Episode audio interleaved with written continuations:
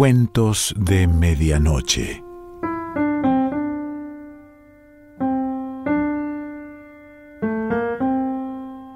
El cuento de hoy se titula Cartas y pertenece a Sebastián Weinreich.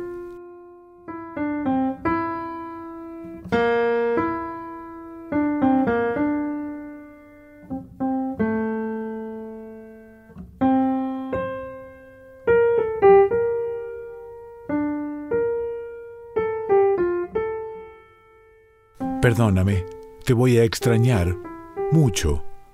A mí me duele lo que pasó, me duele porque te quedaste sin trabajo y porque a lo mejor ya no nos veremos más. Y yo tengo gran culpa en todo. Yo lo podría haber evitado. De nuevo te pido perdón y ojalá algún día te pueda ayudar de verdad. Besos, te quiero. Siempre te voy a querer. ¿Qué otra persona que no fuera Carolina podría haber escrito esa carta? La leí cuando llegué a la esquina de la redacción y un sol espantoso que me pegaba en la nuca se vengaba de la tormenta del sábado a la noche. Había perdido todo, todo lo que había tenido el sábado a la noche cuando en la habitación del hotel Carolina me pidió que no nos enamoremos. La lluvia se escuchaba. Pero en ese momento era imposible pensar en otra cosa, pensar en que era la tercera vez que me mandaban a cubrir un recital y que yo tenía que estar ahí. Sí, era mi trabajo. Sí, era lo que me gustaba. Era para lo que había entrado a la revista. En la primera entrevista Julio Barnes fue claro.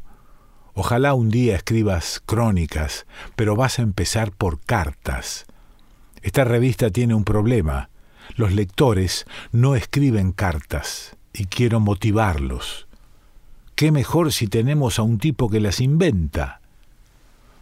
Me dijo lo que iba a ganar, me pareció poco, pero me dio culpa decirlo, y entró Carolina a la oficina. Habló casi en secreto con Barnes, y cuando se fue, se produjo ese sagrado silencio en el que dos hombres se dedicaban a contemplar una pollera ajustada y después vuelven a verse a los ojos. Por suerte no dije nada. Alguien, después, me advirtió que Carolina era la mujer de Barnes. Me adjudicaron un escritorio, una computadora y me pidieron que escribiera 40 cartas por semana para que se publiquen siete u ocho. Y empecé. Imaginé a una señora que escribía que lo único que podría salvar a la Argentina era un Fidel Castro, pero democrático. Me puse en la piel de un señor que contaba que estaba celoso del perro de su mujer. Al animal lo atendía, le hacía la comida, lo sacaba a pasear, lo mimaba, dormía la siesta con él. Escribí que un tal Agustín, de 23 años, tenía pesadillas todas las noches. En la última, él era un neumático de un auto de la policía que perseguía a travestis. Se pinchaba y los policías lo cambiaban por la de auxilio y lo tiraban a la basura, y unos perros callejeros lo devoraban. Algunas cartas gustaban y otras no. Carolina las leía y decidía cuáles se publicarían. Me aconsejaba, me criticaba y me decía que tenía pasta y que le recordaba a un novio que había tenido a los veintitrés. Ahora ella tenía veintinueve y yo tenía veintitrés. Barnes era separado, tenía dos hijos y un año atrás había festejado los cuarenta. Se lo veía cansado y estresado, se lo veía forzando una juventud que empezaba a irse o que ya se había ido. Me decía, tenés futuro en la revista, de a poquito vas a ir creciendo. Y yo no confiaba, no confiaba en mí, y tenía una teoría que pensaba que nadie me podía refutar. Si hacía mal mi trabajo y la sección cartas no tenía repercusión, me mandarían con total justicia a la calle. Ahora, si hacía bien mi trabajo y los lectores mordían la carnada y empezaban a mandar cartas, la revista no me necesitaría y también me mandarían a la calle. Cuando le desarrollé la teoría a Carolina, se mató de risa. Fue un día a las siete de la tarde, cuando algunos fotógrafos se iban a cubrir eventos, algunos estaban cerrando notas y ella volvía a su casa y yo también. Me preguntó si me podía alcanzar a algún lado. Me podía dejar cerca o en la parada de un colectivo. Fueron tan agradables el viaje y la charla que al final me llevó hasta mi casa. Nos despedimos rápido porque mi calle era algo silenciosa y oscura. No la había elegido yo, pero como el departamento me lo prestaban y era la única oportunidad de vivir solo, no pude decir que no. Me voy, no sea cosa que nos pase algo. ¿Qué explicaciones damos después? Bromeó Carolina. Antes me tranquilizó. Me dijo que la sección cartas empezaba a funcionar genuinamente con los lectores me pondrían en otra sección, me ascenderían. Me pidió que no me angustie. Cuando empezás, parece que todo es imposible, pero no. La mía es la típica historia. Era cadete, después asistente, después desgrababa notas y recién después empecé a escribir. Y ahora soy esta especie de coordinadora de redacción y todavía me doy el lujo de escribir. Y te aclaro algo. Mi relación con Barnes empezó después de que me nombrara coordinadora de redacción. Te lo aclaro. Igual, ya no me importa lo que digan. Yo sé lo que valgo y sé que mañana puedo dejar de ser la pareja de Barnes, pero que si mi trabajo lo hago bien, el puesto lo voy a conservar. Carolina nombraba a su pareja por el apellido pensé una carta de una lectora que decía que nunca tenía intimidad con su marido porque se llamaban por el apellido. Enseguida censuré la idea, no me gustó. Pero la dejé anotada porque podía ser disparador para otra buena de verdad. Todo el día pensaba en cartas.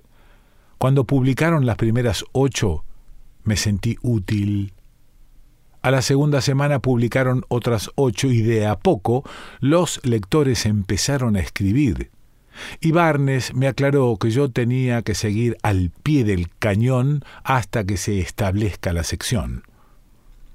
Polemicé con lectores verdaderos, con lectores inventados, polemizaron lectores sin que yo me metiera, la sección se estableció. Y una tarde a las siete, cuando Carolina me llevaba a casa, confesó No debería decirte esto, pero confío en vos. Sé que vas a aguantar hasta mañana y además que no tenés a quien comentarle lo que te diga. Bueno, prepárate para la gran noticia. Mañana Barnes te va a ofrecer que vayas a cubrir un recital y que después escribas la crónica. Llegamos a la puerta de mi casa y nos dimos un abrazo. Le agradecí y ella me dijo, No hay por qué, vos lo lograste solo. Le dije a Barnes que se fijara en vos, pero si tus cartas eran malas, no te ofrecería nada. Nos dimos otro abrazo, este más largo y más lindo. Nos agarró miedo.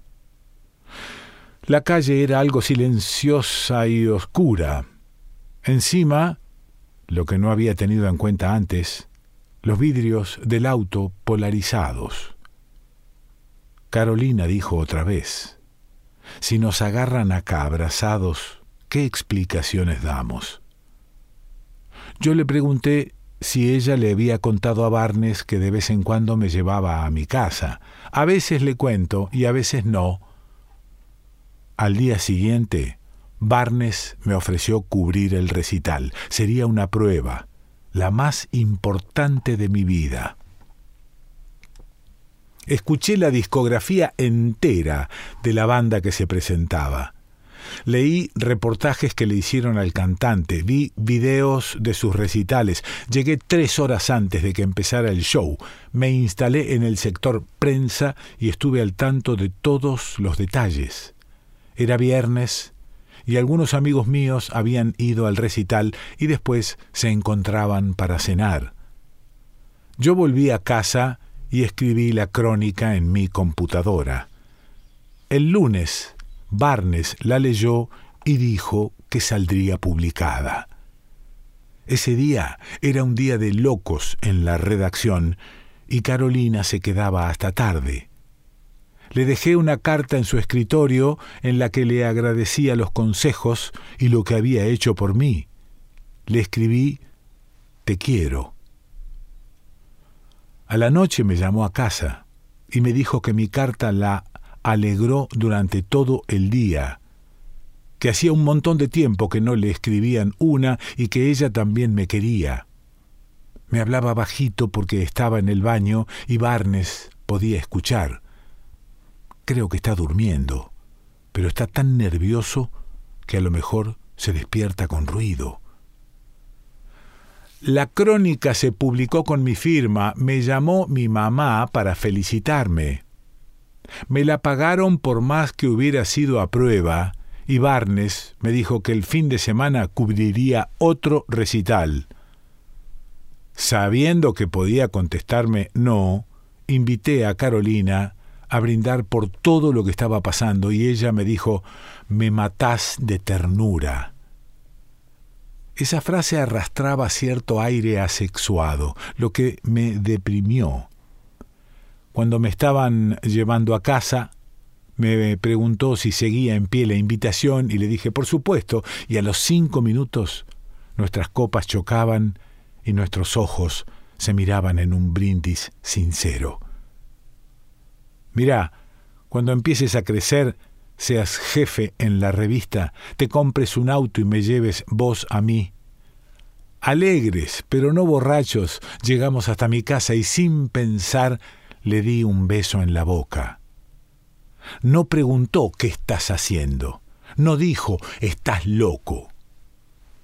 Mi calle era algo silenciosa y oscura, y los vidrios del auto estaban polarizados. Nadie nos iba a descubrir.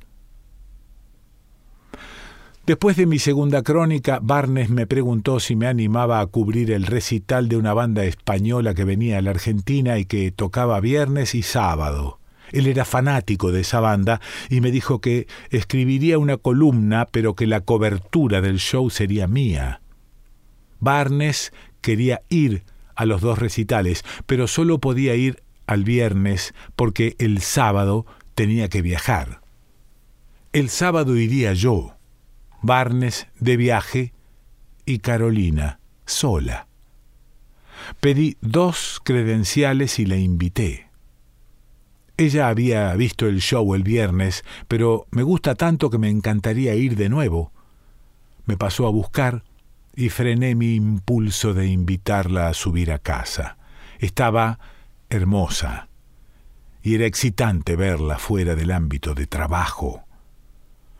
Apenas subí al auto, nos besamos como novios, y ninguno de los dos dijo nada. En cada semáforo nos hicimos mimos y cuando estacionó llegó otra sesión de besos inolvidables. Esta calle no era tan silenciosa y oscura como la mía, entonces fuimos a estacionar a otro lado. Igual, con los vidrios polarizados, no nos ve nadie, dijo. Y mientras ella buscaba un lugar más oscuro para dejar el auto, yo ya sabía que estaba enamorado y ahora excitado.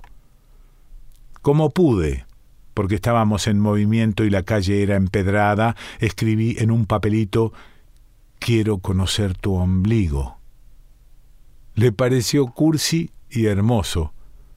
Propuso ir a otro lugar. Después del show, dije. Yo ya lo vi. Hoy va a ser igual. Puedo escribir tres crónicas, si querés. Nos besamos, empezamos a tocarnos, y no hubo manera de parar. Se largó a llover y el ruido del agua contra los techos tapaba los gemidos de otras habitaciones. Ella me pidió que no nos enamoremos. Y cuando terminamos los dos juntos, felices, como nunca en mi primera vez y como siempre en una película, la abracé y me pidió que me sacara el preservativo y que la abrazara más. Dormimos. Afuera ya era diluvio y ella se despertó exaltada. Llamó a Barnes para saber si había vuelto. Volvería al otro día porque no quería viajar con la lluvia. Ni le pregunté dónde estaba. Encendimos las luces de la habitación, escribió la crónica del show y fue raro. Me pidió que la corrija y que le imprimiera mi estilo para que nadie sospechara. Resulta que ahora yo tenía estilo. Terminamos la crónica, nos bañamos juntos, volvimos a la cama para tener un sexo menos ansioso y más largo. Después dormimos hasta el mediodía. Salimos del hotel. El sol espantoso se estaba vengando de la tormenta, dijo, y me llevó hasta casa. Yo estaba feliz y hubiera querido que supiera. Carolina se había entregado y había sido hermosa. Supuse que también estaba enamorada, como si vivir con Barnes y estar conmigo fuera lo más natural del mundo. En casa me bañé solo y me pareció extraño. Después pasé la crónica en la computadora y se la mandé por mail a Barnes. Dormí la siesta y era domingo. No me importaron los diarios, la gente, mi familia. A la noche tuve ganas de verla, de llamarla, de tocarla, de saber cómo estaba, cómo se sentía. Pero llamarla y que tuviera a Barnes al lado era feo. Rogué, por favor, que me llamara ella, sabiendo que era imposible, pero me llamó. No quiero que estemos juntos nunca más. Y explotó en llanto. Me siento mal, horrible, con culpa, soy una mierda.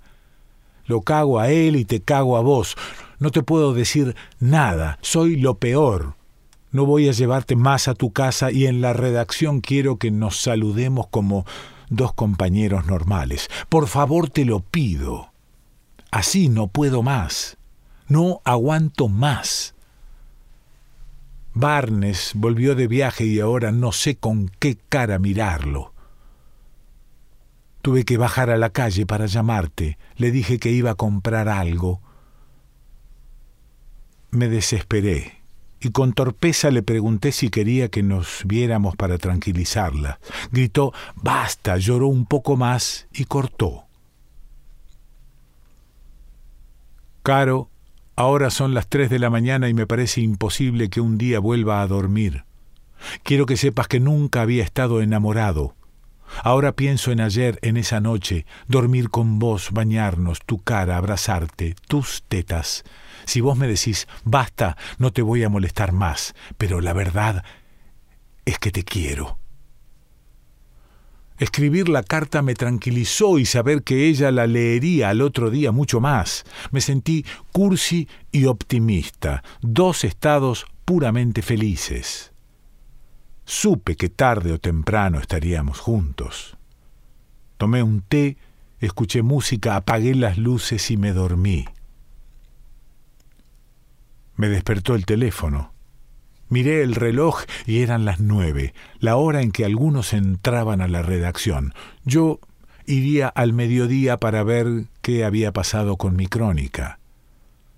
Sonó el teléfono y atendí ansioso. Podría ser Carolina, que también entraba a la oficina al mediodía y hasta ese momento quería estar conmigo. Era Barnes. Quería que fuera urgente para la revista. Le pregunté qué pasó y me insistió para que fuera urgente.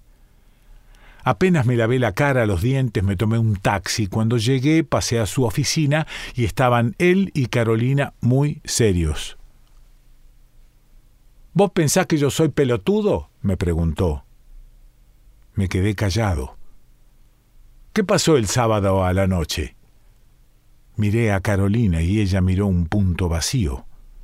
No sé qué mierda habrás hecho, pero me mandás esta puta crónica, encima bien escrita, sobre el recital del sábado y dejás pasar el domingo y no te enterás de nada, vivís en un puto frasco.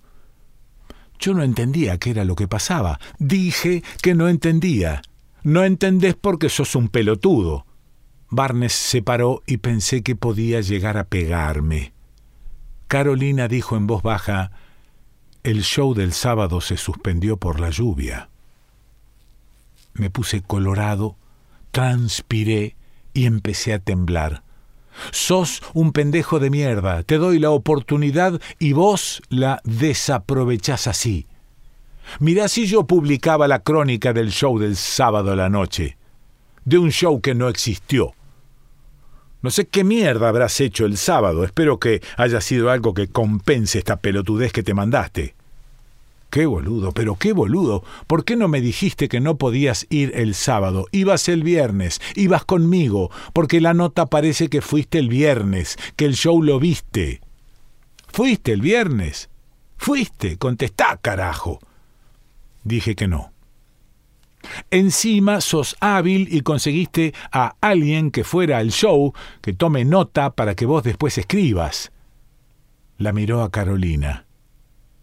La cagaste a ella también, no solo a la revista, a mí y a vos, a ella también. Ella confió en vos, ella me pidió que te dé una oportunidad.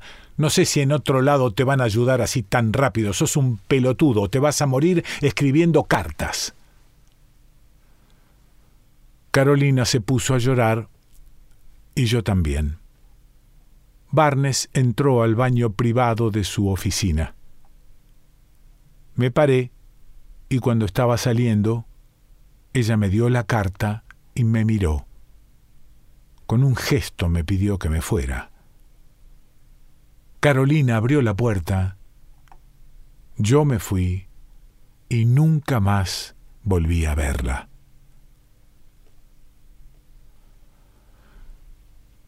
Sebastián Weinreich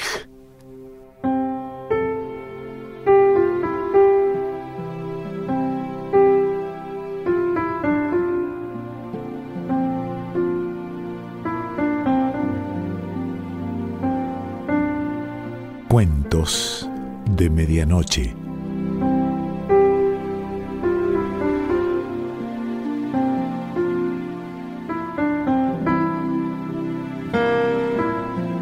Selección Pancho Mondino. Idea y lectura Quique Pessoa.